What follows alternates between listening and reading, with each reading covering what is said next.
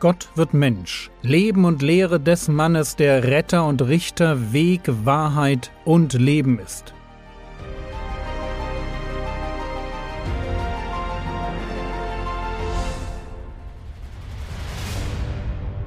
Episode 16 Der Stammbaum der Maria Ich freue mich, dass ihr noch dabei seid. Stammbäume studieren ist nicht jedermanns Sache. Hinter uns liegt der Stammbaum aus Matthäus. Matthäus schreibt an Juden und für Juden ist es total wichtig, dass der Messias die richtigen Vorfahren hat. Zwei dieser Vorfahren spielen dabei eine besondere Rolle. Abraham und David. Dem Abraham verspricht Gott in 1. Mose 22, in Vers 18, und in deinem Samen werden sich segnen alle Nationen der Erde. Und Paulus wird uns erklären, wen Gott meint.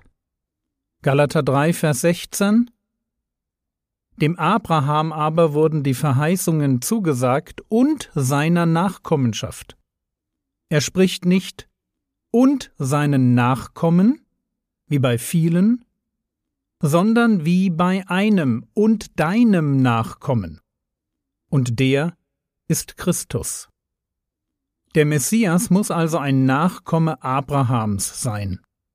Und er muss ein Nachfahre Davids sein, so wie der Engel Gabriel der Maria in Anlehnung an Psalm 132 und Samuel 7 verkündet. Lukas 1, Vers 32 Dieser, gemeint ist das Kind, was in ihrem Leib gezeugt werden soll, dieser wird groß sein und Sohn des Höchsten genannt werden. Und der Herr, Gott, wird ihm den Thron seines Vaters im Sinne von Vorfahren David geben.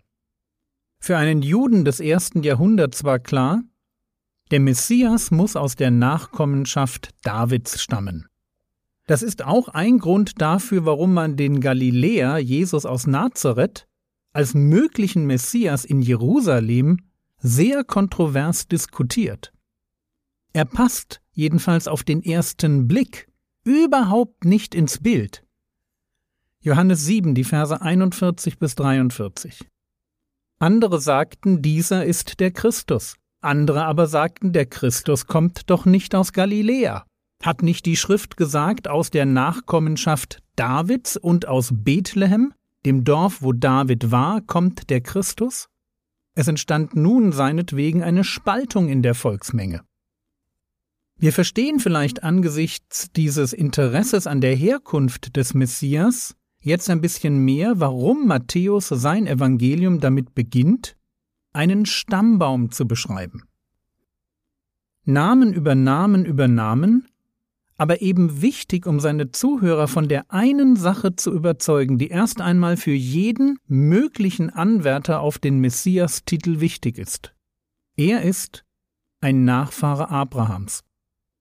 Und er ist ein Nachfahre Davids aus dem Stamm Juda.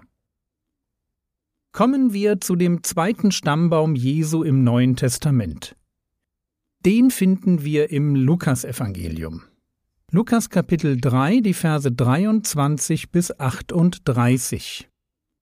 Und er selbst, Jesus, war ungefähr 30 Jahre alt, als er auftrat, und war, wie man meinte, ein Sohn des Josef, des Eli, des Mattat, des Levi, des Melchi, des Jannai, des Josef, des Mattitja, des Amos, des Nahum, des Hesli, des Nagai, des Mahat, des Mattitja, des Shimi, des Josech des Joda, des Johannan, des Resa, des Serubabel, des Shealtiel, des Neri, des Melchi, des Adi, des Kosam, des Elmadam, des Er, des Joshua, des Eliezer, des Jorim, des Mattat, des Levi, des Simeon, des Juda, des Josef, des Jonam, des Eliakim, des Melea, des Menna, des Matata, des Nathan, des David, des Isai, des Obed, des Boas, des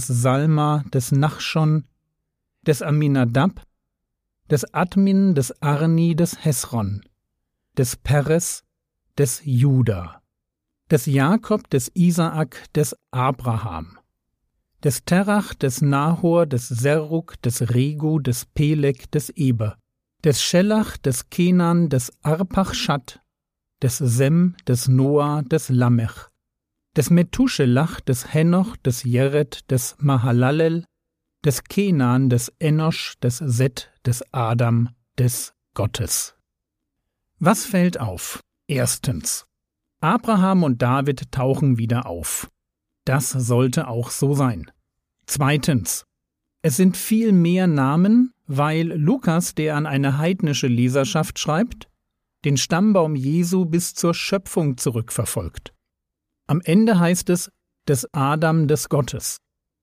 Drittens, der Stammbaum ist ganz anders als der im Matthäusevangelium.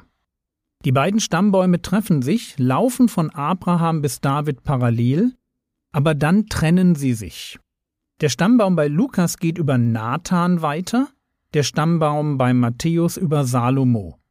Sowohl Nathan als auch Salomo sind Söhne Davids von derselben Mutter. Wir lesen das in 1. Chronik 3, Vers 5. Und diese, gemeint sind Söhne, und diese wurden ihm, David, in Jerusalem geboren. Schamua und Schobab und Nathan und Salomo. Diese vier von Bat-Shua. Das ist eine andere Form für Bathseba. Diese vier von Bat-Shua also dieselbe Mutter, Batseba, unterschiedliche Söhne und deshalb zwei ganz unterschiedliche Stammbäume. Wie erklären wir die beiden Stammbäume? Also wie kann ein Mensch überhaupt zwei Stammbäume haben? Könnte es sein, dass Lukas seinen Stammbaum erfunden hat? Aber warum nicht einfach das Thema Stammbaum auslassen, wenn ich nicht weiß, wer die Vorfahren Jesu waren? Markus und Johannes machen das doch auch so. Man erfindet doch nicht einfach einen Stammbaum, schreibt ihn zu einer Zeit auf, wo es noch genug Augenzeugen gibt, die die wahren Zusammenhänge kennen, und geht damit das Risiko ein, die Glaubwürdigkeit des eigenen Evangeliums zu gefährden. Das macht keinen Sinn.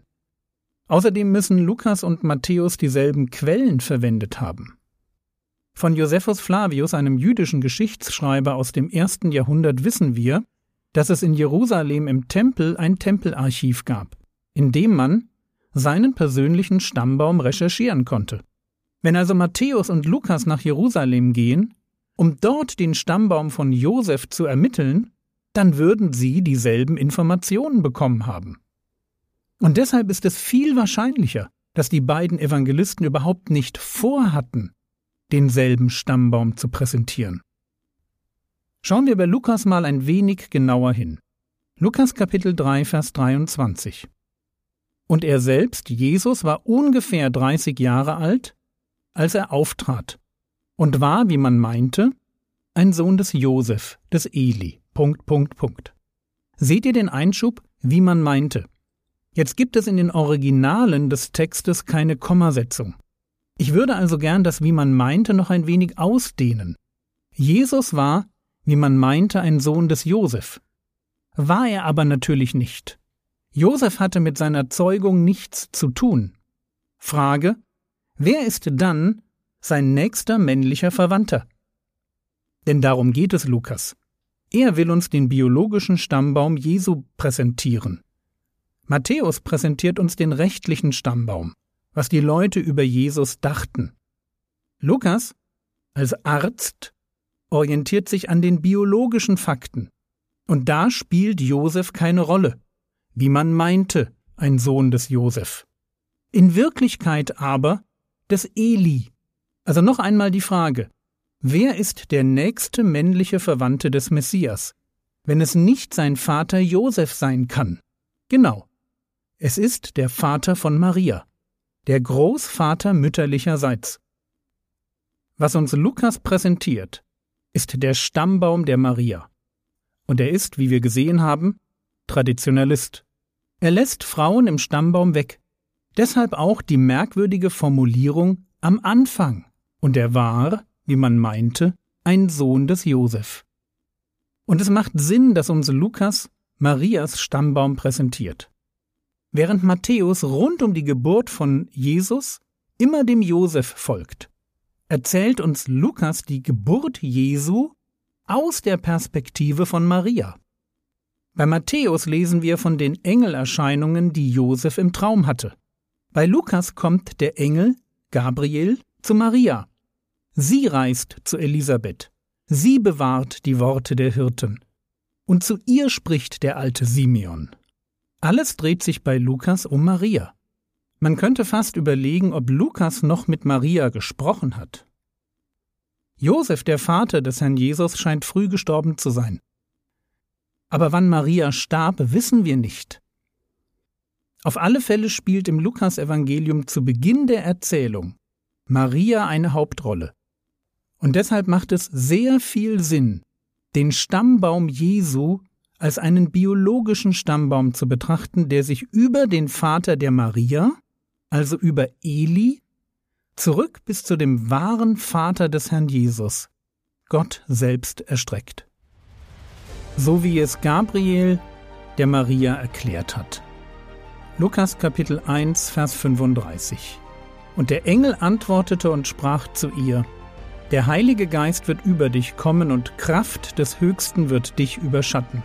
Darum wird auch das Heilige, das geboren werden wird, Sohn Gottes genannt werden.